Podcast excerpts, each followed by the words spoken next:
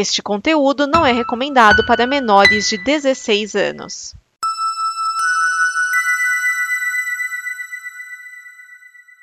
Obrigado por dar play neste programa. Em nome das pessoas que o fizeram, peço que você expresse sua opinião nos comentários e considere nos apoiar na campanha de apoio, seja no Apoia-se ou no PicPay. As informações e os comentários estão em nosso site comboconteúdo.com. Agora, fique com o programa. Há um universo em que as pessoas Genocida. outra E o Pitinho Bill? E o Pitinho Bill? Quem é desequilibrado não pode ser candidato a presidente da República. Nós temos um compromisso, nós.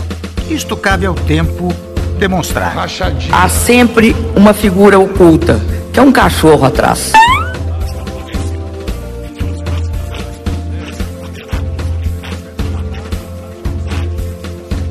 Perfeição, não é? Mentiroso, caluniador. Isto é uma mentira. Filhote desequilibrado. Desequilibrado. Desequilibrado. Não tem coragem de defender desequilibrado. Que Deus tenha misericórdia dessa nação. DN Balbúrdia, o programa da visão crítica dos cínicos da política. Neste programa estão Vinícius Schiavini. Edson Oliveira. Leitzif, Thiago Miani, o Serial 101. Márcio Neves. Esse é o DN Balbúrdia, o programa com a visão cínica dos cínicos da política. Pela ordem, ele que é o candidato à presidência mais bem votado na família dele, Edson Oliveira. Xingamento do futuro. E o seu pai que votou no Zé Trovão? Ele que foi eleito deputado federal, Márcio Neves. Ah, não quero essa pecha não. E disseram que o Ciro tava reclamando, estavam reclamando muito do, do Ciro de que, ai, tudo culpa do Ciro e ele só recebeu 15 votos. Metade desses 15 votos já garantiria o primeiro turno. Ele que vai continuar na Comissão de Constituição e Goiabada Cascão, Thiago Tomás Miani. Eu tô tendo que explicar para as pessoas porque caralhos você tem que. Você não pode deixar a pessoa que. Se você me xingar a voto do outro cara, mandar as pessoas poder. Você tem que explicar às pessoas o que é isso. E ela que é a vereadora distrital mais bem votada no Minecraft, Lady Sif. tua mãe tava espalhando fake news no WhatsApp e eu posso provar. Pior que a minha espalhou. né? Tive que, ai, não, isso é mentira.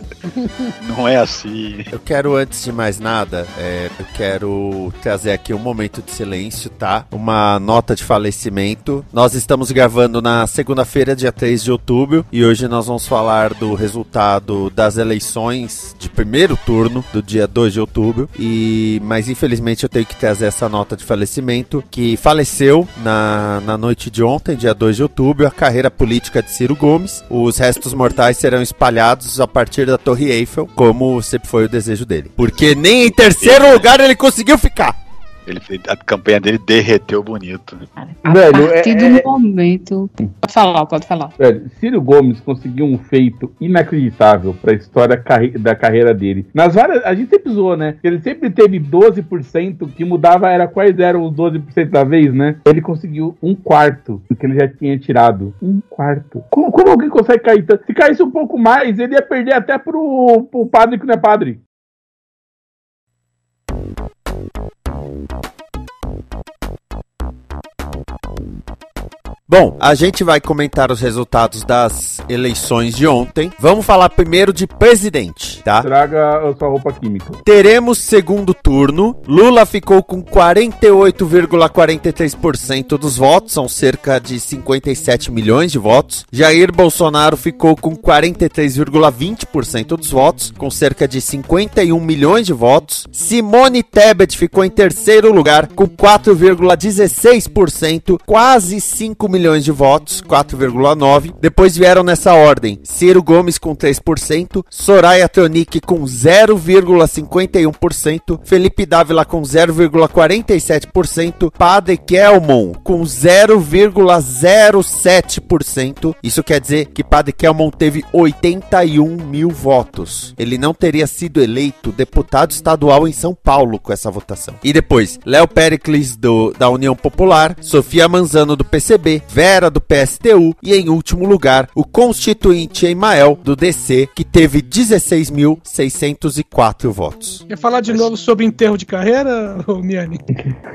É, o, o, o Emael, pelo menos a gente já sabia, né? A votação do Emael é a votação de vereador que fica na, no final da fila dos votados. É, é, dizem que o Emael não tá nem aí nesse, nesse negócio da votação, porque para ele o interessante não é isso, né? O interessante de, de fato é ele conseguir eleger gente do partido dele. Então é só propaganda. Não, não, cara, por, por, por esses votos aqui, o interessante para ele é ficar em casa assistindo novela. É, também.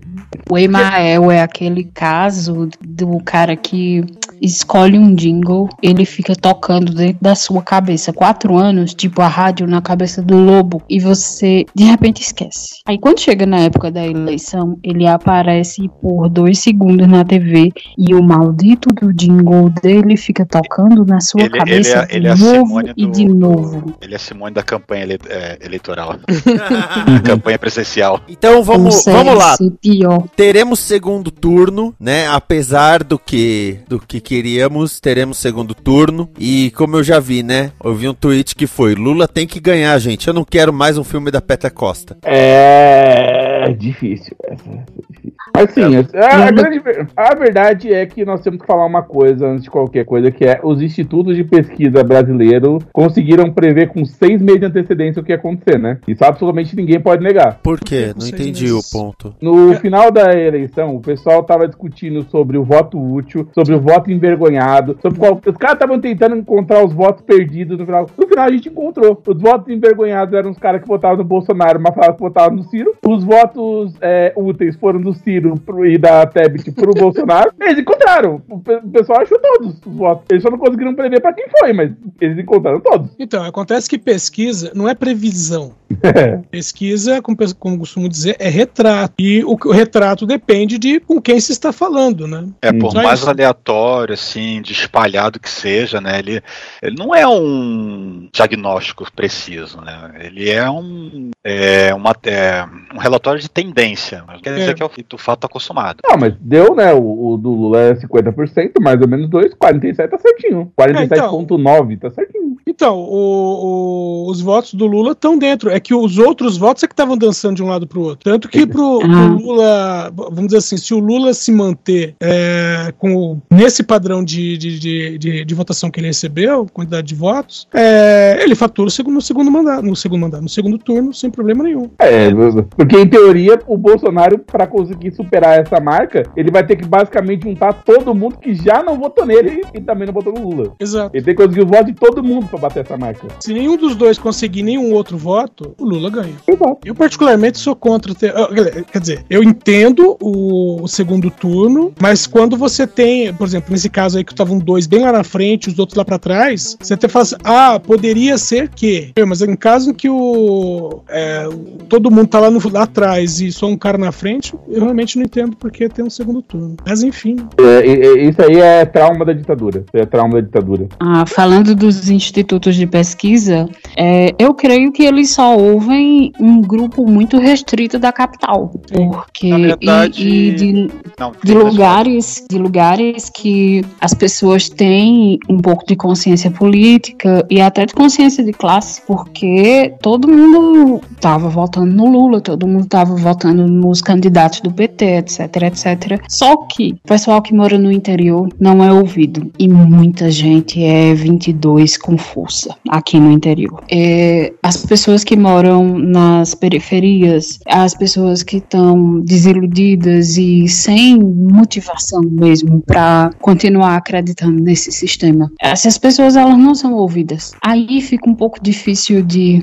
acreditar nessas pesquisas. Mas assim, tudo que deu deu dentro da margem de erro e assim, conversando com amigos meus, amigos mais próximos e tal, a gente imaginava sim que poderia ser no primeiro turno, mas que o clima de vitória que tava, não, tá certo, vai ser no primeiro turno sim, ele tem toda a força do mundo, ele vai conseguir. Gente, Manaus, que praticamente sofreu a, a parte mais triste dessa tragédia da pandemia, votou em peso em Bolsonaro. O Whindersson Nunes precisou comprar oxigênio para Manaus. E parece que essas pessoas esqueceram de tudo que aconteceu em 2020 e ainda assim votaram no cara que ficou imitando pessoas que estavam morrendo com falta de ar. É muito bizarro esse fenômeno da falta de memória do brasileiro e do amazonense entre si, entre aspas.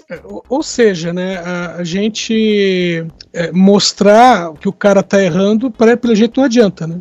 Não, não, não sei se é esse o ponto. O problema é o bolsonarismo virou uma seita, né? Não, não importa mais se ele tá errando ou não. É, isso é. Tanto que vocês viram, chegaram a ver o, o cara indo pra rua e perguntando pros manifestantes bolsonaristas se quem faz rachadinha tinha, tem, tem que ser preso. E aí a pessoa fala, não, tem que ser preso sim. Fala, e o Bolsonaro? O Bolsonaro fez rachadinha. Não, o Bolsonaro não, o Bolsonaro é diferente. Eu, como chegou nesse nível de seita, não faz mais a menor diferença. Até porque é aquela argumentação que eu sempre tenho. Velho, se você já brigou com a sua família inteira por causa desse homem, por que, que você ia mudar de opinião agora? Você literalmente brigou com a tua mãe por, por, por desse homem.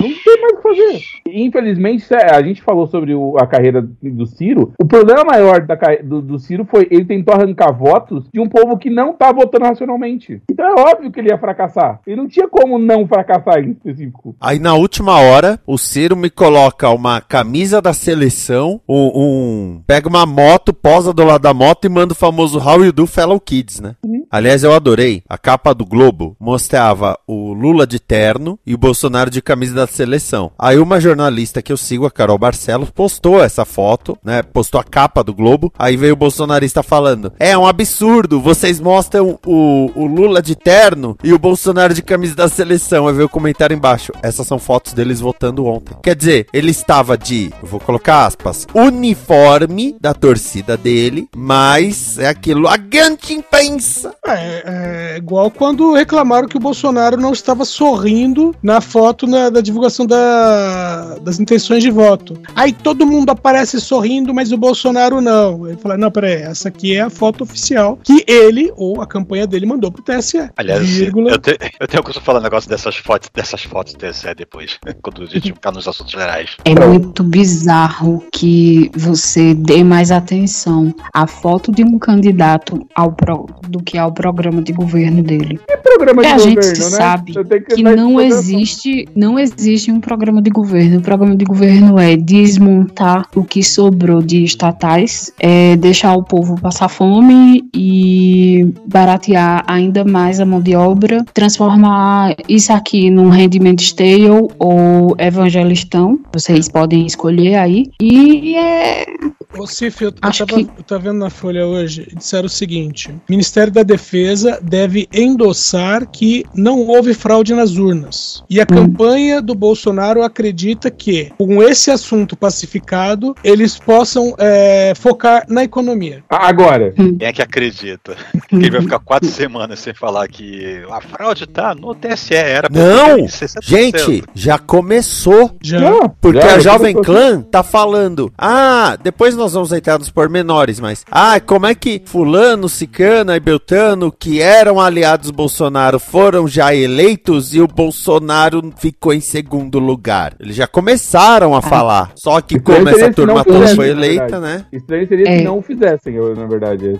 As, as fake news mais fortes que estão correndo de ontem para hoje são uma do Ministério da Saúde do período que Lula foi presidente, dizendo que foi roubado 246 milhões destinado a X é, tratamentos e, e o PT roubou. A segunda fake news, a mais preocupante de todas, é com relação à religião. Estão associando um vídeo de um rapaz que é satanista a Lula e afirmando que Lula também é um satanista e que por causa disso as famílias, as igrejas, os cristãos em si correm perigo durante o possível mandato dele. Eu vi pessoas da minha família replicando isso e eu vi uma moça que é militante do PT replicando isso, mas só que para alertar outras pessoas. O vídeo que a pessoa da minha família replicou continua na conta dela e o vídeo da moça que era militante do PT caiu. Começou já.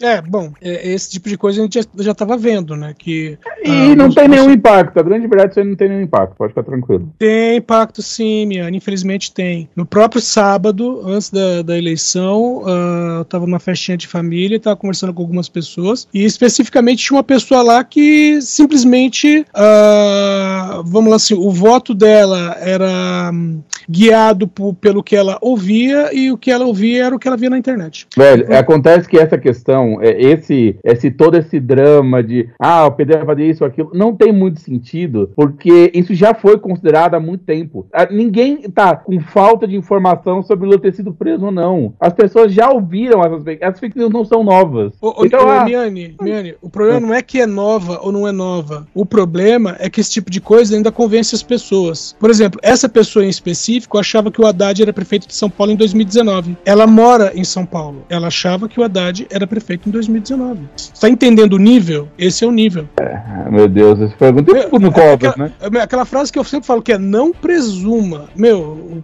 vamos dizer assim, o, o voto de, de- de- não digo, quando eu falo- falo esse pessoal é esse pessoal mal informado. O voto deles, meu, não tem como presumir o que eles acreditam ou não, infelizmente.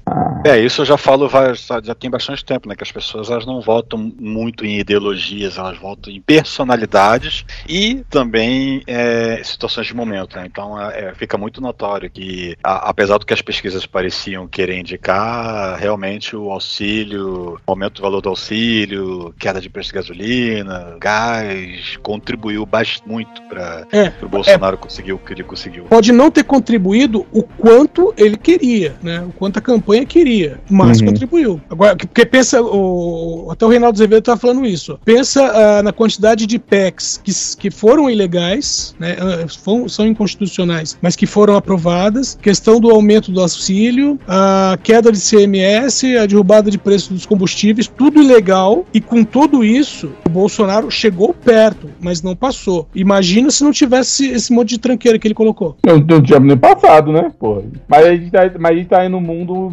impossível de prever também, né? Não dá pra saber porque a gente só existe no mundo em que isso foi tudo aprovado. Então, felizmente, temos, temos que lidar com a quedas- qualidade como ela é. Como é que seja. Eu, eu tava pensando se essas quedas de preço ordenadas por ele, é, o auxílio emergencial, essas coisas, isso não configura pedalada fiscal? Não. Sim. Não, Não, né? não, não, Não. peraí. Sim, tem, sim, é sim. A resposta é sim. É, primeiro, que para pagar o auxílio, eles estão considerando receitas que ainda não foram recebidas. Portanto, isso é porque eles estão esperando a- o dinheiro da Telebrás. Então, isso configura pedalada, sim, em primeiro lugar. Segundo, o auxílio foi aumentado em ano eleitoral. Isso é proibido constitucionalmente. Para isso, eles tiveram que usar um artifício lá de declarar estado de emergência para poder permitir o O auxílio, isso. Exatamente. E outras, e outras medidas, tipo. É, o problema é que o vale auto fiscal já não é mais crime. Vale caminhoneiro e essas coisas. Oi, Miane? O problema é que pedalada fiscal já não é mais crime. É crime sim, Miane. É nunca. Não, é Miane, crime não. é, Miane. O problema é, é querer que faz alguma coisa a respeito, é diferente. Exatamente. Porque todo governador, todo prefeito faz esse tipo de pedalada. Tudo que é feito, quando falam assim, ah, ano que vem o orçamento é X. Esse orçamento já é feito baseado no que vão receber o ano que vem. Então, em tese, só o fato de haver um orçamento para o próximo ano já caracterizaria uma pedalada, entendeu? Aí depende do que é assinado no próximo ano. Então, tipo assim, todo governador, todo prefeito, todo presidente, ele tá, vamos dizer assim, a um degrau de uma pedalada fiscal. A questão é se seja a Câmara dos Vereadores, a Assembleia Legislativa ou o Congresso vão querer falar, ó, pedalou, entendeu? Só isso. Ah, pra, mim, isso já não, pra mim isso já não era mais crime desde Ah, um dia depois você, da, da desculpa, Dilma ter, senhor imperador. levado. Eu não sabia que Desde a, Dilma, desde a Dilma ter sido impeachmentada e depois não ser mais, É. provou que nem crime ela cometeu. Então, pra mim, já nem era mais crime. Não, sabe? é porque ela realmente. Então, é porque ela não. Foi, foi considerado que ela não cometeu crime, porque realmente as receitas previstas elas vieram. Mas no momento em que ela sofreu impeachment, ainda não tinham vindo. Entendeu? Sabe quando você faz uma compra a prazo e você vai pagar com um salário que você ainda não recebeu? Uhum. Então, foi isso que aconteceu. Só que naquele momento, ela, entre aspas, ela, entre aspas, tinha uma dívida para a qual ela não tinha dinheiro. Aí ela foi acusada. Depois esse dinheiro entrou. Aí ela recebeu um desculpa aí. Vai devolver o cargo, hein? Não, aí não, exagera Aí já tinha, já tinha passado. Mas tá querendo muito! Não existe esse devolver. Se bem que teve aquele vereador que foi É, entendeu? caçado duas vezes e a- cancelado duas vezes. Exato. Mas é outro esquema. Esquema. Mais uma ele pede música no Fantástico. Desculpa aí, a gente vai desmontar a pouca estrutura que funciona no país, vai adoecer e matar de fome milhões só porque você não é homem e não é do partido de que nós toleramos. Foi mal, tava Foi o que doidão. aconteceu com Dilma. É, o... A Dilma é um caso complicado. A Dilma é muito, complica... muito mais complicado do que isso, mas é, né? Transferência de votos. Como é que vocês imaginam que, que pode acontecer as transferências de votos pro segundo turno? Eu fiz uma planilha aqui, é, assumindo, ignorando possíveis abstenções, que é sempre daquele povo que, ah, ele já, tá- já vai garantir, não vou votar, né? Mas eu tô, eu, eu tô abstendo por causa que eu não sei mensurar isso. Então eu tô fazendo o repletir dos números e botei numa planilha aqui os possíveis transferências de votos. Então, por exemplo, votos de Lula pra Lula, 100%. Concordo? Sim. É. Faz sentido, não faz? Faz. De, Bolso- de Bolsonaro para Bolsonaro, mesma coisa. Dá pra, dá pra entender. É, outros votos que possivelmente vão, se não 100%, vai tantos que quase não faz diferença pro Bolsonaro. Vê se vocês concordam comigo. Soraya, Não. os eleitores de Soraya. Não. Babada, né? Não, sim. Babada. Felipe Somos- Dávila, sem dúvida. Sim. Kelmon e Emael, um pouquinho que seja, mas tá lá somando. É, eu, não, acho- eu não acho que a Soraya vá 100% não. Muita gente que votou na, na Soraya que ele nem, nem, não quer nenhum nem o outro, e aí provavelmente vai anular o próprio voto. O- É, mas aí, Miane, é, quando ela foi aí- chamada de candidata a Bolsonaro, não foi acidente, tá? Eu sei, mas é, mas é que não é ela, né? O eleitor dela. Então, Mas- o eleitor dela é o cara que queria votar no Bolsonaro ao mesmo tempo que não queria. E Mas assim, que- de Soraya pra baixo, ranking aqui, não faz diferença nenhuma. Por causa É. que eles todos juntos dão um milhão e pouquinho, um milhão e cem, um e duzentos, talvez. Uhum. Deixa eu até ver aqui o quanto é exato aqui. Um milhão e trezentos de dá. Não é muito significativo, né? A diferença está nos dois que eu não falei. Quer dizer, tem o, o Léo. Aí eu vou falar de outros da parte de baixo, né? Que agora que vão pro Lula 100%. Já que eles têm alinhamentos ideológicos e tudo mais, então os votantes do Léo Péricles, da Sofia e da Vera. A Sofia Manzano já anunciou apoio ao Lula. É. E aí, eu, eu acho que vocês concordam comigo, né? 100% desses pra cá, 100% Ah, sim. daquele pra lá, ou perto de 100%, né? É 100%. Aí agora a gente começa o exercício i- i- imaginatório aqui do votantes do Ciro. Como é que vocês acham que essa divisão vai acontecer? Mesmo que o, o Ciro até agora... e o- Meio a meio. PDT, PDT ainda não disse, o Ciro também não fala nada. É, o PDT passar, fala é, em apoio crítico ao Lula. Eles falaram que vão apoiar o Lula se a campanha do Lula pegar algumas ideias que estavam no programa de, de governo É, do uns Ciro. quatro pontos lá que Não, eles acho, que, falaram lá. acho que é só três só. Se, se puder não pegar aquele livro, queima aquele livro do Ciro, porque faz 12 anos que ele tá tentando vender aquele livro, aí já, Então. já tô feliz. Eu, eu ainda- Vinícius, eu- esse é um programa de família, não se fala em queimar livro aqui. É, Não, eu só do. Então, eu lembro que teve pesquisas que alguma dessas pesquisas eles fazem assim, ah, se se eles fazem a pesquisa, quem você votaria no primeiro turno e entre tal e tal quem você vota no segundo turno. Aí teve as, faz aqueles paralelos, né, que eles fazem vários, ah, entre Lula e Bolsonaro, entre Lula e Ciro, entre Lula não sei o que, entre Uhum. Bolsonaro não sei o que, eles fazem vários cenários, né, para as pessoas responder, né? Ela responde isso, aquele, isso, aquele, isso, aquele, isso, aquele, isso, aquele. Baseado, aí eles fazem o bate bate paralelo em relação ao que ela respondeu primeiro, da primeira pergunta, né? Então teve muita ocorrência de que, ah, no primeiro turno eu votaria em Ciro, mas no segundo turno entre Bolsonaro e Lula, eu vou Bolsonaro. 20% dos eleitores do Ciro, pela pesquisa. Hum. 20% não é pouca coisa. Não, não é. Não. Mas, mas é o número. Vamos. Vocês falam então que se a gente for querer fazer uma transferência, vocês acham que muita gente vai querer nenhum nem outro e anular? Botar branco? Do Ou Ciro, eu acho que vai ser meio a meio. Vamos jogar meio a meio. Um O- o- milhão e Ciro- Mas eu tô cada um. tentando ver, eu tô tentando ver dos que votaram no Ciro primeiro turno, se você acha que 100% deles, ignorando possíveis abstenções, vão querer voltar a, a votar em um dos dois. Vocês acham que vai ser metade dos eleitores para metade do outro? Eu acho que muita gente vai querer anular. Eu, eu, eu tô pensando em um terço. Um terço Bolsonaro, um terço Lula e um terço anula. Um terço Bolsonaro, um terço Lula. Vou arredondar para 33%, então. É, por aí. Ah, e Tebet, como é que vocês acham que essa divisão vai acontecer aqui? Eu acho, eu tenho minhas, sus- minhas suspeitas aqui, que há uma possibilidade da, da Tebet, pelo menos, não sei, o MDB, querer apoiar o Lula. Então, que há sim, aqueles, o- aquelas o conversas MDB de bastidores de, de repente, se o Lula for eleito, de repente ela entrar no governo, ministério, sei lá o É, quê. então, lá o, o MDB, ele ficou em três facções. Uma que queria a Tebet, encabeçada pelo presidente do partido. Uma que falou do Temer. E alguns caciques que queriam apoiar o Lula. Tanto que isso pode ajudar no governo de São Paulo. Eu depois vou falar disso. A Simone Tebet, eh, ficou claro que a Simone Tebet foi a opção opção nem nem. Ela, baseado nas pesquisas, ela quase não perdeu voto do que foi declarado em pesquisa. A É, pessoa realmente que- olhou assim, pô, é uma opção diferente. Uhum. Então eu acho que a Simone Tebet apoiando um dos lados, eu tendo a acreditar que 60% vai com ela, 20% vai pro outro lado e 20 vão se abster. Tá. Então, vamos fazer o cenário que seria o, o pior: 60% Bolsonaro, 20% Lula? É, vamos jogar isso. Tende a ser o contrário, mas vamos jogar isso. Sim. Nesse cenário que eu, eu expus para vocês e a gente imaginou aqui, a gente não é estatístico, não é matemático, não é, é cientista político, é tudo especulação, tá, gente? Que vocês, vocês ouvintes aí estão nos ouvindo. E claro, sem levar em conta possíveis abstenções, por causa que quem está na frente pro segundo turno tem a tendência de, de, de pessoas não. Outras pessoas dos outros candidatos vão votar nele, mas tem a tendência de gente que já, ia, já tinha votado nele achar que está garantido não votar. Mas eu não estou levando isso em conta, por causa que eu não sei quanto, quanto é essa perda, eu não sei medir essa perda. Então eu estou assumindo 100% dos eleitores que votaram no primeiro turno vão querer votar no segundo turno, né? E ponto. É, a gente teve uma experiência, o, o, o Márcio, a gente teve uma experiência assim em 2006, quando o Alckmin no segundo turno ele teve menos votos do que no primeiro. É, mas seja, a campanha dele também não ajudou, né? E, Ou seja, além dele não receber as transferências, que ele pode ter recebido transferências, não recebeu o suficiente, muita gente que já votou, tinha votado nele primeiro falou, tá garantido, não vou votar. E as transferências não foram suficientes. Então, eu vou falar aqui o quanto é que deu o resultado, tá? É, pior cenário. É, um terço Ciro, 80, é, 60-20 Tebet, Lula vence com 51,33% dos votos. É, a distância, queira ou não, são 6 milhões de votos, é voto pra caralho. É, tem que lembrar que, uh, pensando em, em- em Bolsonaro reeleito, ele não só tem que alcançar o Lula, ele tem que passar.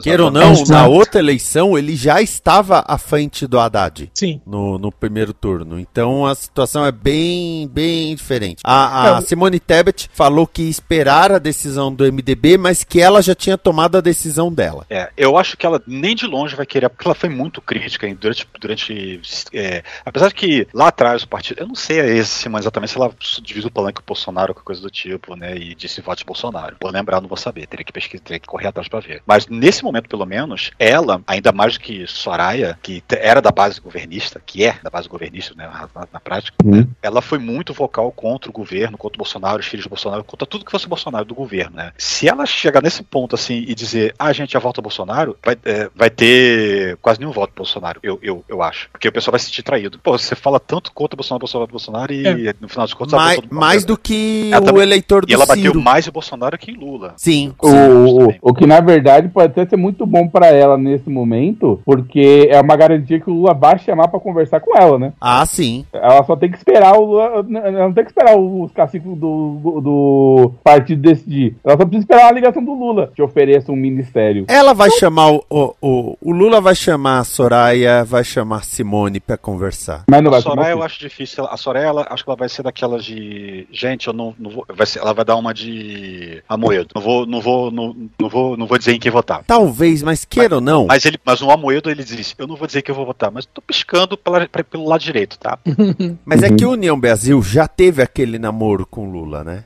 Cla- quase que não teve candidato do, do União Brasil, quase que eles apoiaram o Lula. Sim. Então. Talvez a Soraya, a Soraya assim, é, me desculpe, Soraya, mas você é uma laranja do seu partido, por causa que o partido só quis botar em tabelar um candidato só porque sim, por causa que no final das. No, das- é, no início até tava aquela discurso, discussão de que qual era o cara que ia concorrer, que era especulado para concorrer antes, que eu esqueci Bivar. nome dele, o Bivar, né? É, ele deixou de, de- de concorrer e ficou naquela nebulosidade que estava sem candidato que diziam que eles iam apoiar Lula, né? Então talvez o partido tome um posicionamento pró-Lula, já aproveitando que tem mais chance. Só que aquilo que eu tô falando, de Soraya pra baixo, não faz diferença. Mesmo que todo mundo de Soraya pra baixo fosse pro Bolsonaro, né? É, quem tá fazendo diferença é Tebet Ciro. Eu acho que os eleitores de Ciro não vão apoiar nenhum dos dois. Por quê? Porque o, o ódio e o radicalismo de Ciro contra Lula é muito forte e os eleitores dele, pelo menos a maioria que eu conheço, convivo, tem o mesmo pensamento. Por ele bater, por ele bater em Bolsonaro também,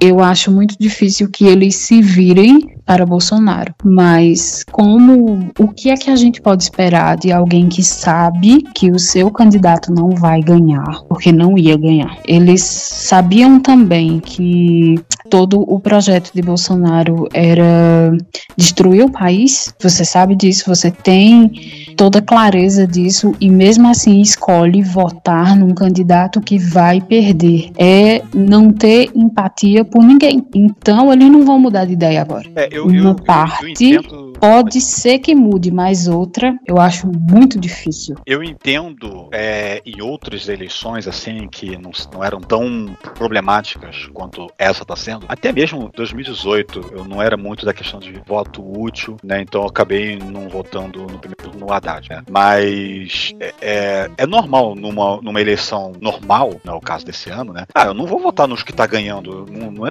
não é, eu não, eu não tô competindo. Eu quero votar em quem eu acredito. Não é uma loteria, terceiro, né? quarto, quinto, né? Não é uma loteria, tô- beleza, eu tô nos vencedores. Não é. Tem muita gente que enxerga a eleição assim. Então, por isso que as massas são ma- ma- manipuláveis. Por causa que a gente enxerga no eu vou votar porque eu tô. E, e pá, eu votei em quem ganhou, beleza, né? Ganhei junto. Né? Tem muita gente que pensa assim. É... Márcio, só, só um cortezinho. Lembrando que o PSL, no começo dessa legislatura, votava desse jeito. Eles tinham uma ideia, quando viam que iam perder, eles votavam contra a própria ideia para dizer: ó, estamos entre os vencedores. Então, eh, tem procedência. Mas então, mas agora é realmente é, é uma questão de, beleza, você não quer. Se, se você realmente acha que os dois são a mesma, são a mesma coisa, eu, eu, eu- tá, cada, um, cada um sabe o que, sabe o que acha, né? Mas eu tento a, a pensar assim, cara, você tem certeza disso? Tem certeza disso? Né? Mas paciência, né? Ele, não, assim, é justo assim. A pessoa quer votar no candidato dele, beleza, votou. Mas é, agora que foi lá, perdeu, o que, que você vai fazer, né? Você, pra você realmente, todo faz como tu fez, lava as mãos e foda-se? Bom, cara, então. Então, mas Tenho tem uma coisa que. você. É, mas tem uma coisa que é o, o que eu acho que é mais complicado, que é o, o eleitor que estava muito disposto, do, o eleitor do Ciro, estava muito disposto a votar em algum dos outros, porque detestava o outro que fosse, ele já fez essa troca agora. Ele não precisou, ele não esperou o segundo turno. Esse cara já fez o, o voto útil que não podia ter feito, entendeu? Então, é, é- é até por isso que na pesquisa o Ciro tava com tipo 4, é, tava o quê? 6%, 7%? Agora não me recordo a última pesquisa. 5%, É. mais dois, mais, menos Isso, e no final ele ficou com três e pouquinho. Esse cara já fez a troca, esse eleitor. Ele já, já, ele já trocou. Então, tipo, esse cara é muito mais provável que ele vai anular o voto dele do que realmente transferir. Fala, nenhum deles me representa. O que me representa é o PND. Ele- Esse cara não quer Mas, mais. ô, ô Miane, o cálculo que o Márcio está apresentando é justamente do pessoal que ainda não mudou o voto. É, o pessoal que já votou no Ciro. Já votou, e não o pessoal que ia votar e não votou. É, esse eu não tenho como saber. esse daí a gente não tem. Mas assim, fica o cenário da favorável a Lula, nessa estimativa que, eu que a gente chutou aqui, né? Mesmo com a maioria dos eleitores de Tebet para Bolsonaro e tudo, né? Mas a gente tem que levar em conta também, é assim, é, a gente não pode ignorar as possíveis abstenções. As pessoas que não vão votar no segundo turno. Ainda mais estado que não tenha segundo turno pé governador. Uhum. Porque muita gente fala, porra, é só, eu vou lá só pra votar pra presidente? Ai, não vou. Ô, ô Vinícius, aproveitando que você trabalha, tá trabalhando como mesário ainda, Sim. ah, normalmente o segundo turno é, a- com- o comparecimento é o mesmo ou costuma ter menos gente no segundo turno? Na minha sessão, diminui pouco. Porque, veja, é, o Tinga é um, é um povo muito trabalhador, vamos dizer assim. Então, na verdade, não é que, ai, no domingo eu estaria na praia, estaria em algum lugar e não estou por causa da eleição. Não, ele estaria na casa dele em Utinga mesmo. Descansando para se preparar para. Talvez esse ano mude um pouquinho, porque nesse ano o colégio, por problemas elétricos, não pôde ser usado para votação e as sessões foram transferidas para a Universidade Federal do ABC. Então o povo teve que se deslocar, teve que pegar carro ou ônibus. Então talvez isso, né, deu uma deu uma dificultada, mas mesmo assim, primeiro turno o número foi o mesmo. Foram 330 de 390. Entendi. É porque quando eu trabalhava, é, quando eu trabalhava como mesário tinha isso, que no segundo turno normalmente dava uma quedinha na- no comparecimento do pessoal. É, aqui dá, mas pouco, pouca coisa. É, eu tô tentando ver aqui o número de comparecimentos e abstenções. Ó. No primeiro turno de 2018 foram 23, foram cerca de 20% de abstenções no primeiro turno. 21% de abstenções. Marginal, é marginal. É, aliás, uma coisa que aconteceu em 2018 no segundo turno, na minha sessão e das dos colegas, porque a gente conversa no final, né? Muito voto anulado para governador. O pessoal chegava, tu, tu, aí a pessoa saía, senhor, ainda tem um voto. Não, não tem. Tem, senhor, votou para governador, agora é presidente. Não, eu votei para presidente. Não, senhor, é governador, depois presidente. A pessoa anulou o voto porque não lembrava que tinha pré-governador também. Aconteceu muitas, muitas vezes. Eu quero trazer uma informação e aí nós vamos para os estados. Eu vou começar por São Paulo e Rio e aí vocês me dizem mais alguns que queiram ver, tá? O Partido Novo, Patriota, PSC, PTB e PRTB não elegeram deputados o suficiente, então não passaram na cláusula de barreira. Não terão mais acesso a fundo eleitoral. Se tiver candidato à presidência, ele não vai no debate, a menos que seja, sei lá, um cabo da Ciolo, que aí seja interessante de levar. Não, não, não, não, não. O PTB esse ano foi o padre. Deixa pra lá. Melhor não levar ninguém, não. É, concordo. Peraí, quais foram os partidos que você falou? PTB Novo, Patriota, PSC, PTB e PRTB. Ó, mas quem diria que o Zema não é um puxador de voto? Quem poderia imaginar? É, o, o novo é aquela coisa, aquela coisa nova. Então ele foi na, Uhum. na sensação, né? Depois que se descobre que o novo não é tão novo assim. E que todos os candidatos a presidente do cara são o mesmo, a mesma pessoa, só muda o tom acaju do cabelo? Ai, ai. E o tom da camisa. O tom de laranja da camisa. É verdade. É verdade, verdade. Vamos falar de São Paulo. Em São Paulo teremos segundo turno para governador Tarcísio de Freitas, do Republicanos, com 42,32% dos votos, e Fernando Haddad, do PT, com 35,70% dos votos. Rodrigo Garcia, do PSDB, ficou com 18,40% dos votos, o que quer dizer que, depois de 28 anos, o PSDB vai deixar o governo do estado. Com menos de 2%, aí nós tivemos, né, Vinícius Poit do Novo, Elvis César do PDT, Carol Villar da UP e assim vai, né? Então, assim, se juntar todos depois do Rodrigo Garcia, ainda assim não faz cócega pra ajudar nenhum dos dois. Eu, eu fico bem, de certa forma, maravilhado, né, com o desempenho do UP, que é um partido novo, desconhecido. Tem, pô, o Léo Pérez, ele, ele mora, sei lá, em, eu não vou dizer que ele mora debaixo da ponte, mas ele mora no, Numa ocupação. Ele não tem casa, é, numa ocupação, é uma coisa assim, né? Uhum. E ele não ficou em último. Ele- ele Não, totalmente foi bem. fora. Olha, considerando os que foram em debate, ele, ele ficou em primeiro dos que não foram nos debates. Exatamente. Não, ele, ele o UP foi bem. Se Aí eu considerar tô que é um no caso aí do caso partido da, da Carol aí no de São Paulo, né? Que também ficou numa posição razoável. Ela foi a primeira dos que não foram nos debates. Porque eles foram espertos. Eles só foram nas periferias, favelas, ocupações e comunidades. Ou seja, eles falaram com o público que ia entender do que eles estavam falando. Eles foram espertos. Então o PSDB vai sair do governo, né? E nós teremos aí o Fernando Haddad e o Tarcísio, que eu espero que tenha achado colégio pra votar, né? Essa era a minha grande preocupação. Pra senador foi eleito o astronauta Marcos Pontes. Pra deputado federal, olha só, os. Vamos falar os sete primeiros. Guilherme Boulos foi eleito com um milhão de votos. Depois dele vem a Carla Zambelli, Eduardo Bolsonaro, Ricardo Salles, delegado Bruno Lima, Tabata Amaral, ou como a gente chama, Batata Amaral, e Celso Russomano. E deputado estadual, os sete primeiros: Eduardo Ah. Suplicy, Carlos Gianazzi, Paula da bancada feminista, Bruno Zambelli, é, é parente, será? Major Meca, Tomé Abduc e André do Pedo. Esse Tomé Outros. Abduc era da Gazeta. Outro uhum. destaque é do deputado federal para vocês, por vocês de São Paulo. Pelo, pelo, lado, pelo lado ruim, que Kataguiri é reeleito. Uhum. Não, eu fiquei Pelo feliz. lado- Cara, eu fiquei muito feliz. Fiquei feliz. Eu fiquei feliz porque ele tá com a investigação sobre a, a, a apologia ao nazismo rolando. Uhum. Se ele É, perdesse o cargo. Entre aspas, tá parado até o final da eleição. É, mas se ele Ele perdesse carrega- o cargo, muito. ela teria que recomeçar em outra, outro nível da justiça, porque ele não É, seria mais deputado federal. instância. Como ele foi reeleito, ela só vai continuar. E do lado bom, Marina Silva eleita aí pra, pra ser. Cara, Marina governo, Silva, Guilherme Boulos e Érica Hilton. Oh, e Samir Bonfim também. A Samia também foi? Foi, tá lá em fundão, mas A Samia foi. Aí sim, hein? Samia foi. Ah, e, e é, outra pro lado ruim de vocês, né? A, a, a Rorô. Quem é? Rorô? É a Rosângela. Ah, Rosângela Moro. A conja. A conja. A Ah, Conja. en- então, o que, então definitivamente agora os dois estão separados, né? Porque Sim.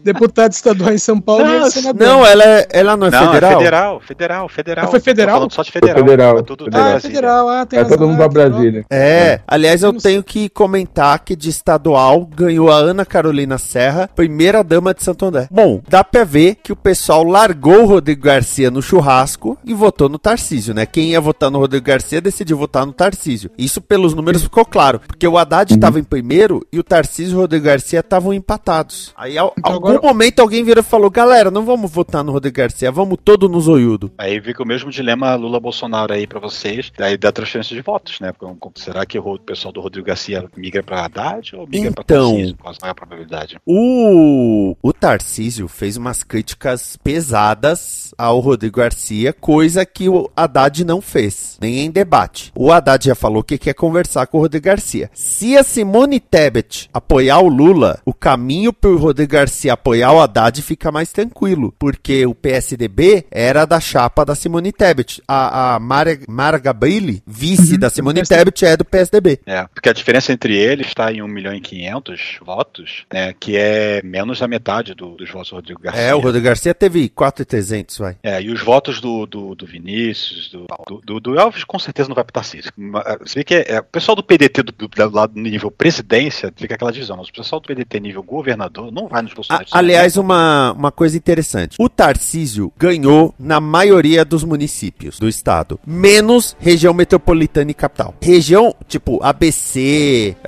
Osasco e a capital deu Haddad bonito e Santana de Parnaíba deu Elvis César porque ele foi prefeito e se ele não ganhasse lá, pelo amor de Deus, né? É. Viu Ciro que não ganhou nem no Ceará?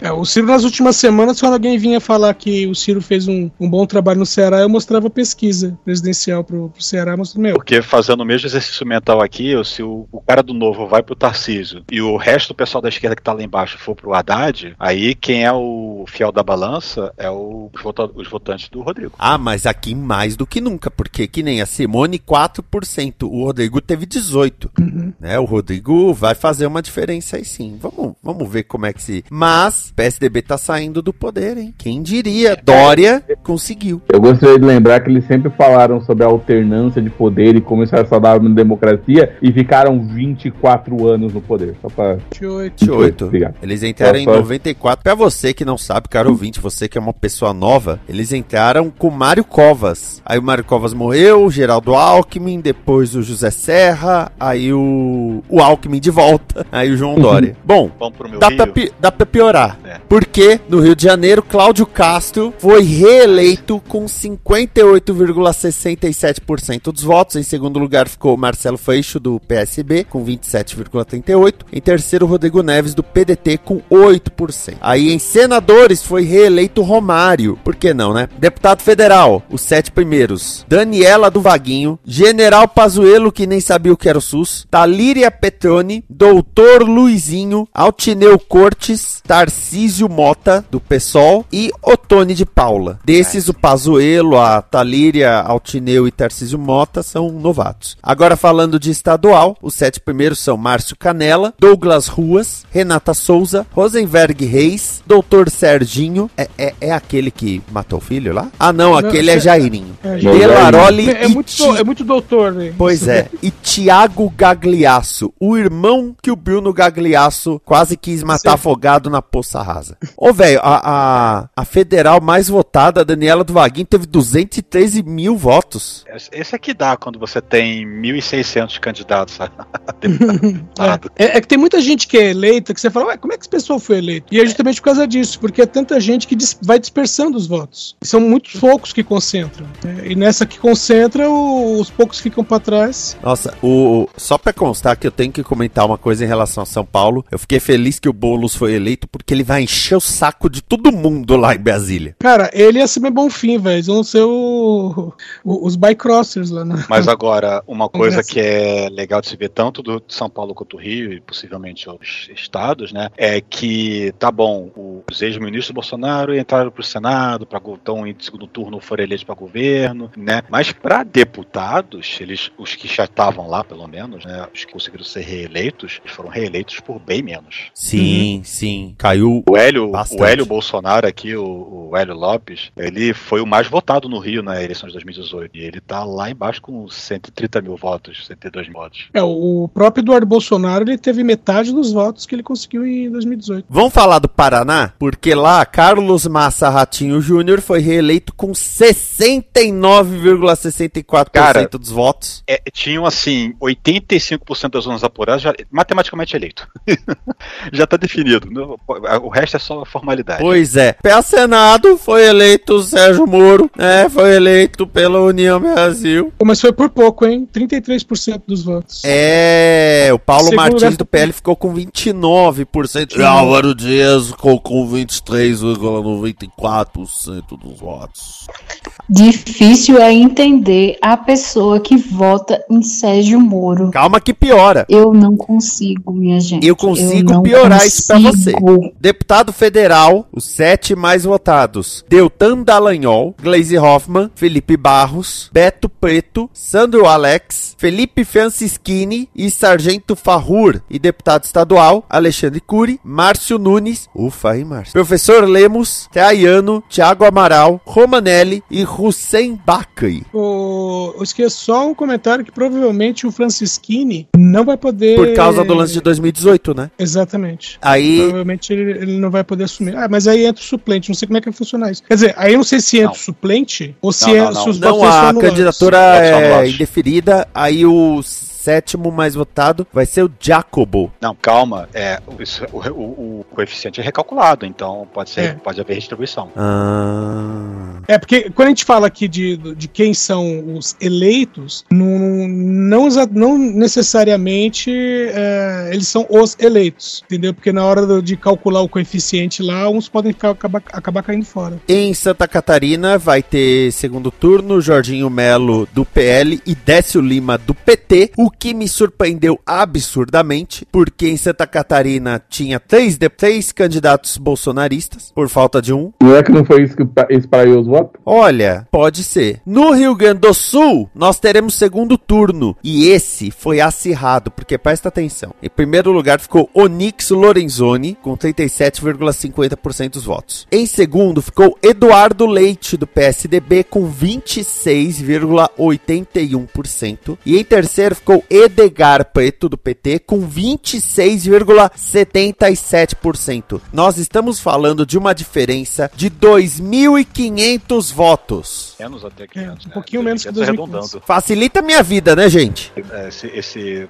pra quem ia junto com o Onix o segundo turno foi acirrado ali. Uhum. Eu- mas ainda é absurdo o- um cara como o Onix uh, tá concorrendo a governador e ter ido pro segundo turno. Mas calma que piora, É, porque e- o senador é, eleito é, é, o Mourão. Exato. Ele conseguiu convencer que é gaúcho. Barbaridade. branco. É, tem- supostamente ele, ele, ele nasceu no, no Rio Grande do Sul, mas ele não- quase não passou a vida lá. É.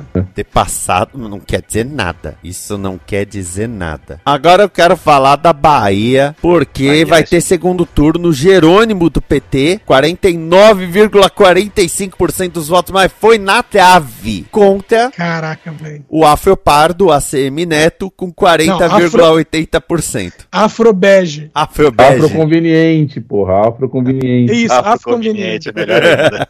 E eu quero trazer. Diga. Se eu fosse vocês, não falavam isso, porque a Marvel já tá contratando ele pra substituir o Pantera Negra. que isso?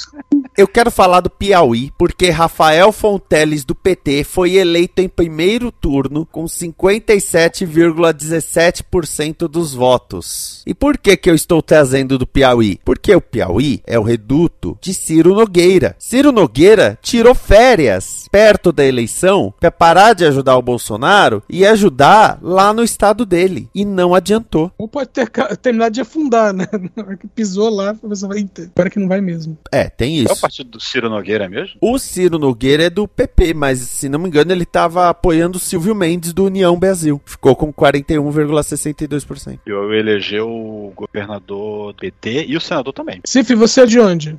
Pernambuco. Pernambuco. Então, Aqui, aqui a gente vai ter segundo turno para governador, governadoras no caso. Marília Reis do Solidariedade, 23,97% dos votos. Raquel Lira do PSDB com 20,58% dos votos. Em terceiro ficou Anderson Ferreira do PL com 18,15%. Ele é o fiel da balança aí. É, Uhum. a diferença delas é bem pouca, cento e pouco, 170, 160 mil vo- votos. E o que é legal do, do pessoal ficou observando é que pela primeira vez o Estado vai ter uma governadora mulher, por causa que as Exato. duas mulheres pro segundo turno, né? Então tanto faz quem ganha vai ser uma mulher que vai governar. E a senadora assim- eleita também é mulher, Tereza Leitão do PT. É, Tereza Leitão. Interessante. Tereza Leitão é uma professora pedagoga, uma mulher que tem uma carreira invejável e eu fiquei muito feliz dela ter sido eleita. Marília e Raquel são.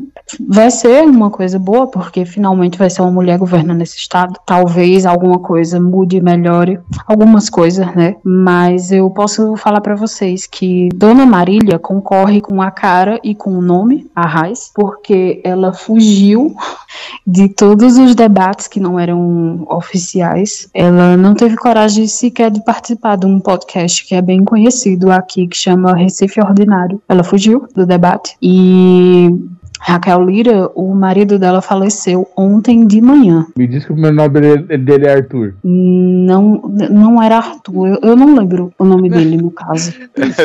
Piada com Arthur Lira. Arthur É. Lira, ela tá aprendendo na câmara. Ele, ele faleceu de manhã, é, ficou aquele clima terrível, terrivelmente triste e tenso, né? E ela foi votar no, do meio pro fim da tarde e já seguiu para o sepultamento do marido. É, eu li É. a respeito disso. É, aqui e na minha cidade, no caso eu não moro na cidade, eu moro no distrito. É, não sei se vocês ouviram falar na última eleição para prefeito que aqui em Pernambuco tinha sido eleito um candidato índio, é, Marcos Cacique. Ele não assumiu porque ele tinha alguns problemas com a justiça. A candidatura dele foi indeferida, apesar da equipe ter, como é que eu posso dizer, assumido. Nesses dois anos de vai, não vai, assume, não assume, este homem trabalhou mais do que as famílias que ficaram no poder nesses últimos 30 anos na cidade. Aí vai ter segundo turno para presidente, governador e prefeito aqui. Uau. Vamos fazer uma nova eleição, é isso? Estão fazendo, né? Vão. Eleição. Ah, é, Bom. eu tava, eu tava sabendo disso, porque que a gente fez um sistema de integração com o TSE e um dos códigos eleitorais que tinha lá era da eleição municipal em Pernambuco, mas eu, eu não vi se tinha a cidade. Vai ser, vai ser em pesqueira. Também tinha uma outra eleição acontecendo em Fernando de Noronha, conselheiros. Eles não chamam de vereador, sei lá o que é, conselheiro, alguma coisa regional lá da ilha. E eu quero falar de Minas Gerais, que o Zema, do Novo, foi reeleito com 56,18% dos votos. Mas eu tenho que dar parabéns pro Calil do PSD, que ficou com 35,08%. Quando a corrida começou nas pesquisas, o Calil tinha tipo 8% e o Zema tinha 80%. Eu lembro disso. E alguém falou pro Calil, vai que dá. Olha, o Zema deu uma suadinha aí, hein? Se tivesse mais um mês de, de eleição, aí dá pra virar. Cara, tem- tem você falou disso aí, Miane, é, fez lembrar uma coisa. Antigamente, a eleição era no dia 15 de novembro. E, e tem várias situações aqui que a gente viu que é aquela coisa do se tivesse mais uma semana, duas semanas, um mês, era provável que o jogo virasse. Eu fico imaginando se não puxaram um pouco para um mês antes, justamente porque, porque sempre acontece isso na, na reta final. É, eu Sem- posso te contar, mas não tem a menor graça. É, a Constituição ela foi feita 5 de outubro e a eleição foi marcada para daqui a um ano, na primeira semana, primeiro domingo de outubro. É Sim, só sei porque foi a disso. data que o pessoal tava pronto. Então não tem, Sim, eu sei disso. tem nada especial nisso aí, não. Então, não, não é nada especial. É, quantas constituições nós tivemos desde 1888? Aliás, 89, desculpa. 88 é. O ano foi prolongado. É, que eu saiba nenhuma, né? A gente só teve Opa, uma. pera aí, tivemos sim. Não, calma, peraí. Você tá perguntando desde 1800? Ah, 800, perdão. É, Tá, se eu não me engano, tivemos uma em 1891, depois a gente teve uma em 1931, deu ruim, aí lançaram uma outra um pouco depois, que aí não lembro direito, mas também foi nos anos 30. Depois a gente teve uma em 1949 e depois outra. Agora eu não lembro. Agora não lembro se o regime militar usou uma constituição nova ou se Não. só ficaram costurando a de 49. O- Acho que eles os atos, costurando. eles ficaram usando os atos. Essa, essa parte da história eu sei. Então, e em todo esse tempo, a eleição É, continuou teve uma sendo de constituição em 67, no regime militar. Ah, então foi essa aí mesmo. É, então, e E a em todo esse tempo, 88. o, o, Miane, em todo esse tempo, as eleições eram dia 15 de novembro. entendeu? Então, a questão de promulgação da Constituição não tem muito a ver. A primeira constituição é de 24, ainda no, no Império, e a segunda já na, na República, 91. Bom, A de, a de 91 é a minha favorita. Na de, noven, de 1891, é, quem tinha cargo eclesiástico e car- cargo militar não podia se candidatar. Oh, É, ela também. Poxa é- vida. não é essa daí que o pessoal fala que ela é mais progressista no questão de direito ao posse de droga do que a, a atuais. mas aquela era outra época. É outra, É. é outra coisa. A pessoa nem. Naquela época, qualquer coisa que se enrolasse era fumo, velho. Exato. O pessoal fala que é- ne- nesse ponto ela é mais progressista que a de hoje em dia. até a sua namorada que mora lá no norte, Miane, do jeito que ela te enrola. Tem mais algum estado que vocês queiram saber? Distrito Federal, no estado, né? Mas Ah, o teve- Distrito teve Federal, que reelegeu o Ibanez Rocha, 50,30% dos votos, mas foi muito na risca. É outro também. E elegeu como senadora Damares Alves, do partido da Goiabeira. Deus Pai. E olha só, chorar quando eu soube disso. os É. deputados federais. Vão falar os sete primeiros, né? Bia Kisses, Fred Linhares, Erika Cocai, eu imagino se pronunciar assim, Rafael Prudente, Júlio César, professor Reginaldo Veras e Rodrigo Hollenberg. É, vamos falar das pessoas que nos assustam de terem sido eleitas. Tipo os ex-ministros todos, que foram eleitos ou que estão indo para segundo turno. Pois é, porque ó, Damares foi, foi eleita, Tereza Cristina, o vendedor de, de travesseiro Marcos Pontes, Então, a, a Damares não tinha como não ser eleita, essa que é a verdade. aquele Porra. Nicolas Ferreira. O Salles, cara, o Salles, O Salles. foi eleito, cara, pelo amor mim- de Deus. O Salles e a Damares são dois nomes que eu não entendo como é que receberam votos. Magno Malta. Esse eu não entendo mesmo, mas a, a Damares eu consigo explicar. Porque, porque é meio óbvio, na verdade. A Então, Damares verdade. tinha apoio da, da Michelle, e a Michelle basicamente fazia culto em nome dela. Então, tipo, Ah, sim. eu acho que todo evangélico do Distrito Federal votou nela. E eles são tipo 30% da população. Agora o Salles não tem justificativa, porra. O Salles. Porra, o Salles não vale o que come, caralho. Como é que alguém votou nesse cara? Mário Frias. Agora, porra, olha só. Abraham Weitraub, Adriles Jorge, Alexandre Frota, a Cristina Bolsonaro, Douglas Garcia, que gosta de acossar jornalista em debate, A processadora, aquela que eu vi esquecendo o nome. Fernando Collor, Frederic Vassef, pois é, Janaína Pascoal, Gilson Machado, o sanfoneiro, a Joyce Hasselman, ela teve em 2018 um milhão de votos e dessa vez ela teve 13 mil. O pior é que eu peguei um santinho dessa mulher, ela não conseguiu se ligar a ninguém. Ou seja, ela- o santinho dela é só dela. Ou seja, ela foi uma daquelas que foi justamente eleita na onda bolsonarista e quando ela não tava mais com o Bolsonaro. Mas os que eu fico mais feliz que não foram eleitos são Sérgio Camargo, Inise e Yamaguchi. Ah, com, Ah, com certeza. Ali- ah, e a Mayra Pinheiro, Capitã Cloroquina, também não foi eleita. Uma pergunta, é no santinho dela, ela colocou Mayra Pinheiro ou Capitã Cloroquina? Os dois. Ah. Ela Cara, chegou a usar um desenho dela como super-heroína. Caramba, mano. Ainda bem que eu não vi isso. É, tem uma pergunta, o Queiroz. Não, não foi eleito. Queiroz também não foi eleito. Uhul, aí sim. Ah, mas o emprego dele tá garantido, ele vai ser assessor do Flávio. É, esse tá. Ele teve Queiroz 6 pode ser mil.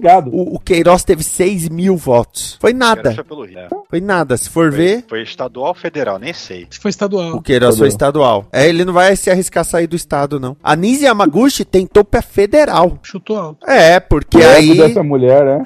Não, e aí eu tenho que dizer um negócio. Eu não sei se eu contei isso pra vocês antes, mas a minha irmã foi em alguns eventos de política por causa do meu cunhado. Aí ela veio comentando: Ah, eu fui no evento, tava uma candidata, ela foi uma das estrelas da CPI, da, da saúde. Aí eu, poxa, em São Paulo? Aí eu pensando: a Simone tá concorrendo a presidente. O Omar, Randolph estão lá pra cima. Ela é uma japonesa. Aí quando ela foi embora, eu só virei pra minha mãe e falei: Mãe, é a Nise Yamaguchi. O que que tem? Ela é uma das estrelas da CPI porque ela é uma das res. Aí minha mãe só falou: só, só, falta essa mulher tá concorrendo a alguma coisa e tava. Queiroz não foi eleito, mas ele tá na linha de suplência, né? Então, se alguém do partido for caçado, sair por algum Morto. assim, Ele provável morto, né? ele tem, tem chances de subir. Aliás, Eu tô surpresa com o tal do Frederic Vassef, né? Ah. Esse tem costa quente, viu, fi? o Major Olímpio. Caramba! É, o, o Major Olímpio. Ele tá aí desde o do caso Evandro. É. Pois é. Eu acho. Pois é. Estado de São Paulo. Acho que deve ser Foi. São Paulo, porque ele é de Atibaia. Ou sei lá, né? É, Esse o pessoal- caso do Evandro não é no Paraná? Pode ser Também. também, né? Paraná. Então, Pode ser de volta. o Major Olímpio era senador por São Paulo. Ele infelizmente faleceu, né, por conta da, da Covid. E entrou no lugar dele o suplente dele, o Alexandre Giordano. Até aí, ok, certo? Isso acontece. O cara tomou posse, agora é senador. Quem é o segundo suplente do Major Olímpio? Quem? Quem? O astronauta Marcos Pontes. Se, Que se alguma coisa acontecer com o Alexandre Giordano a partir de hoje, São Paulo vai ficar sem um senador. Pera aí, não entendi. O, o Marcos Pontes é o suplente número 2 do Major Olímpio. O Major Olímpio morreu. O Alexandre Giordano, que é o suplente número 1, um, tomou posse. Até aí, normal. Só que se qualquer coisa acontecer com o Alexandre Giordano, o, Maj- o Marcos Pontes não pode tomar posse porque ele já é senador. E aí São Paulo vai perder uma cadeira no Senado. Eu não quero falar não, mas considerando como estão os senadores de São Paulo, acho que nem é grande prejuízo, hein? Cara, não, velho. Todo estado brasileiro tem três senadores. É, é uma das regras. São 81 senadores, porque são três por estado. Uhum. Então a gente, de repente, ficar sem um, você perde a composição de natural do Senado. Fica com a representatividade estadual prometida. Exatamente. É perigoso isso.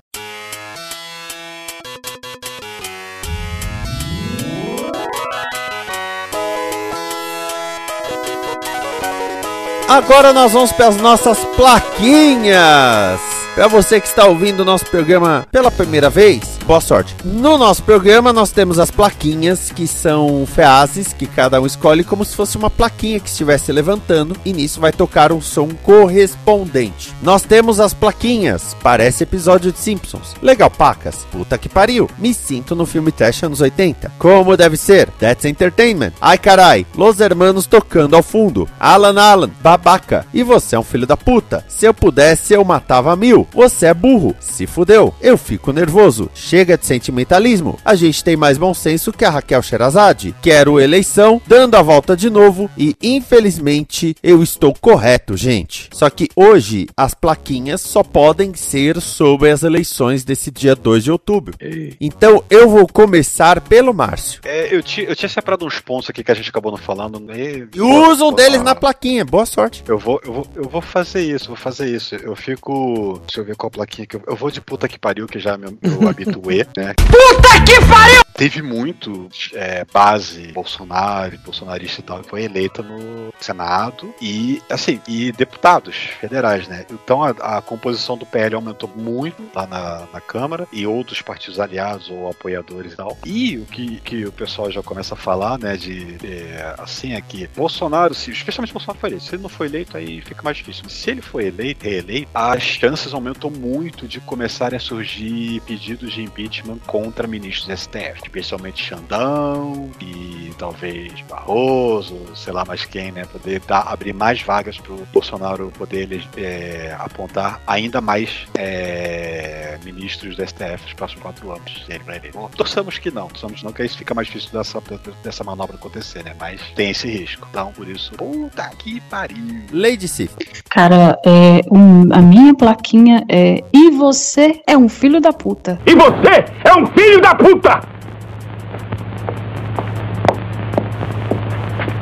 Seu filho da puta! Paulo Cogos. Não foi Paulo Cogos não foi eleito. Paulo Cogos é aquela criatura que defende bitcoins, pagamento em ouro e armar crianças. Paulo Cogos recebeu impressionantes 33.109 votos. É inacreditável que alguém escolha Paulo Cogos para alguma coisa. Sou, sou o pessoal que assiste ele nas lives. Cara, é- é- é- eu fico pensando pensando que tipo de educação essa pessoa recebeu para acreditar que Paulo Cogos pode ocupar uma cadeira de serviço público sério como é a política. É fácil. Eles assistiram lá de Carvalho, que aliás está calado sobre a situação. Um verdadeiro E o túmulo. detalhe é que ele, ele é todo. Não, não pode ter governo, não sei o quê. Mais um papo muito um tanto a, a, a ANCAP da vida, né? E é, não, eu quero um. É quero que nem um monarquista ser eleito deputado.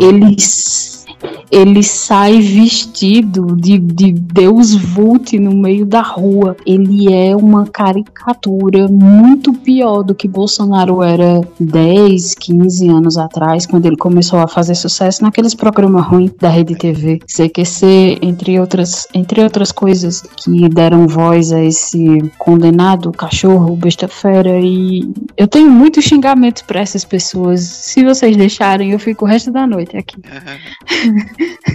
Paulo Cogos, que devemos lembrar que é a versão do mundo bizarro do Thiago Miani. Sim, devemos sempre lembrar desse fato. Paulo Cogos, que sim, você é um filho da puta. Paulo Cogos que tuitou certa vez que ele jamais candidataria a um cargo político e disse assim: se vocês virem que eu estou me candidatando, podem me bater. Opa, por que que ele avisou isso antes? Pegar com um taco de beisebol. É, o pessoal ele falou não isso foi o único inteiro. Ele não foi o único que proferiu isso. Tivemos um ex-ministro, agora senador, que falou a mesma coisa. Uhum.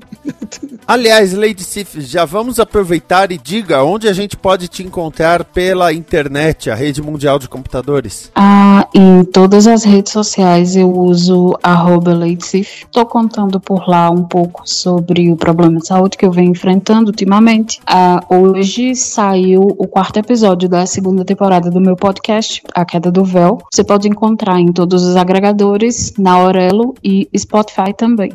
Arroba em todo canto e nesse multiverso, uma hora eu respondo, prometo. Eita. Thiago Miani, qual a sua plaquinha? Eu quero, infelizmente eu estou correto, gente. Gente, mas tá quase Infelizmente eu estou correto, É, tipo, gente. Entendeu? Não, não é sobre a eleição, mas é sobre um participante dela. Eu quero que o. Eu quero sempre lembrar que o Gregório Duvier falou pro Ciro Gomes: você tá fazendo merda. E ele infelizmente estava correto, gente. Com quatro meses de antecedência ele já avisou. Primeira vez que essa plaquinha é usada. Edson Oliveira. Cara, depois do resultado né, anunciado entre né, do segundo turno entre Lula e, e Bolsonaro, até o pessoal da, da esquerda mesmo ficou meio chateado. Falou, ah, meu Deus, eu pensei. alguns, né, Chateado! ah, chateado. Falou, "Ah, pensei que ia ser no primeiro turno e não sei o quê. Enquanto isso, parte do pessoal da direita deu aquela comemorada, porque qualquer coisa que não seja uma trozoba no rabo deles, eles estão comemorando. Eu vou de. Quero eleição. Acho isso um absurdo, eu quero eleição! É isso que eu quero. Porque dia 30 estamos lá de novo. Vamos votar de novo. Vai ser Lula de novo. Dia 30 tô lá de novo às 7 horas da manhã.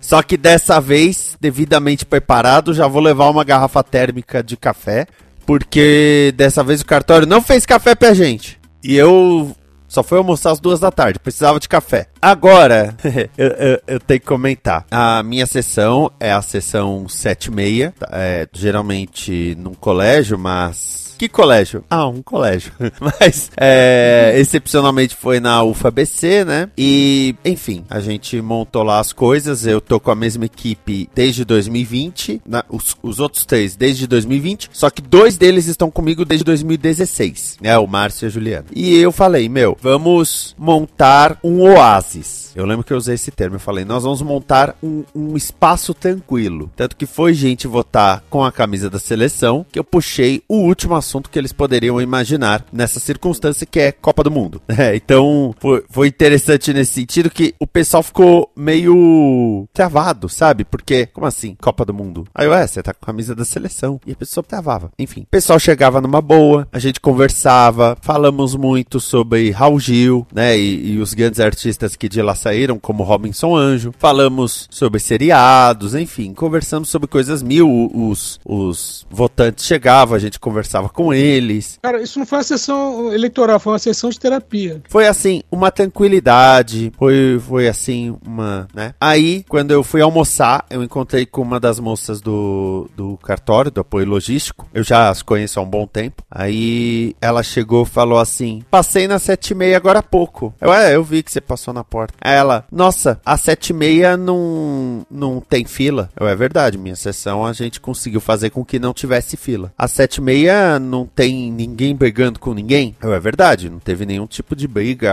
alteração de humor, qualquer coisa do tipo. Nossa, a 7 e meia não teve urna quebrando por conta própria ou porque alguém deu um soco nela. Ou colou as teclas. Aí eu falei, é verdade, nós não tivemos nenhum problema com a urna e a gente tá com a versão 2020, que pra vocês terem ideia, de tempos em tempos a gente vai lá conferir se ninguém colou um adesivo ou deixou um santinho Uhum. perto da urna. Agora, essa nova versão, ela manda você fazer isso. É, eu, eu, eu vi, aconteceu na minha frente, assim, quando tava. Antes da pessoa que ia votar na minha frente e votar, né, a, a, a, mesa, a presidente, né, da, da, da, sessão ali, ela, ó, peraí, tem que conferir a urna, ela levantou, o cara tinha acabado de sair, ele comparou assim, tá tudo certo? Não, não, é, é, tá tudo normal. eu achei que tinha acontecido alguma coisa errada, que a urna me pediu lá, vá conferir, né, a, a, a urna. Aí ela explicou pra outra mesária do lado e acabei escutando, ah, não, porque de repente não deixaram papel, não deixaram nada, era isso, daqui. Que sorte vocês tiveram, porque a minha sessão eu passei uma hora na fila conversando com um casal de bolsominions sobre a história dos Estados Unidos pra enrolar. Então. Porque aparentemente todo mundo vai fazer biometria no mesmo dia. Você, você é mais maluco, Miane. Então, aí, é, tanto que eu mostrava, o votante que tava na minha frente, eu mostrava a mensagem pra ele falando, ó, eu tenho que inspecionar a urna. Aí ela me falou tudo isso. Ela falou, pô, a sua sessão não teve é, café caindo no chão, a sua sessão não teve gente saindo no soco, a sua sessão... Aí eu, e as outras sessões? Aí ela olhou pra mim, então, a sua sessão não teve briga, a sua sessão não teve urna quebrando, a sua sessão não teve fila... E na minha cabeça só começou a tocar o grande clássico de The Jam, That's Entertainment.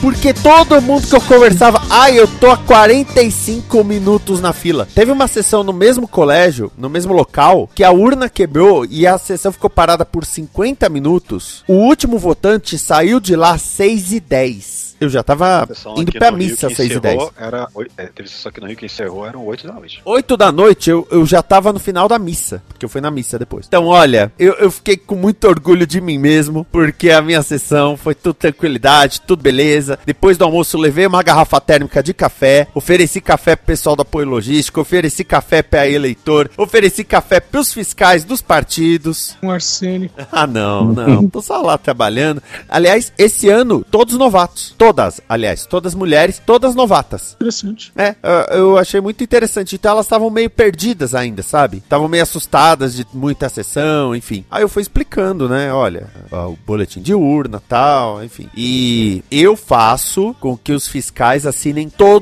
os boletins de urna. Por quê? Eram quatro fiscais. Era PT, PSDB, Podemos e Republicano. Eram quatro fiscais. Por que, que o Podemos estava lá? Não sei. Eles assinaram todos os boletins de urna, porque aí, se alguém contestasse qualquer coisa, o boletim de urna tinha assinatura de pessoas representando quatro partidos, além dos mesários e tudo mais. né? Mas ó, quando ela, quando ela falou isso, eu, eu fui almoçar já de alma leve. Ainda bem que a alma tava leve, porque eu fui comer churrasco e voltei com o estômago pesado, mas tudo bem.